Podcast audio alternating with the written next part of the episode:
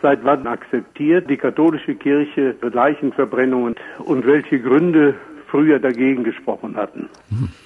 Also akzeptiert wird die Leichenverbrennung von der katholischen Kirche seit dem äh, Zweiten Vatikanischen Konzil, das 1963 stattfand und was jetzt gerade 50 Jahre her ist. Und die Gründe, die früher dagegen gesprochen haben, war halt, dass man schon meinte, die Auferstehung des Fleisches oder die Auferstehung des Leibes sei natürlich besser ähm, symbolisiert, wenn man auch den Leib nicht vorher zerstört und vernichtet, sondern wenn man ihn eben als, als Leib, als Leichnam beisetzt.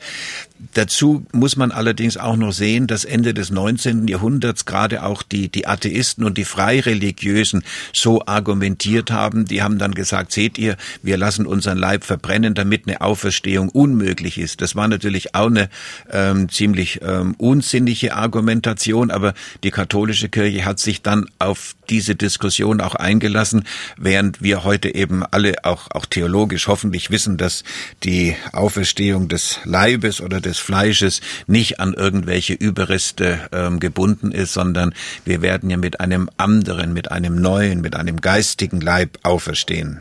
Und ist ja heute auch gang und gäbe Feuerbestattung.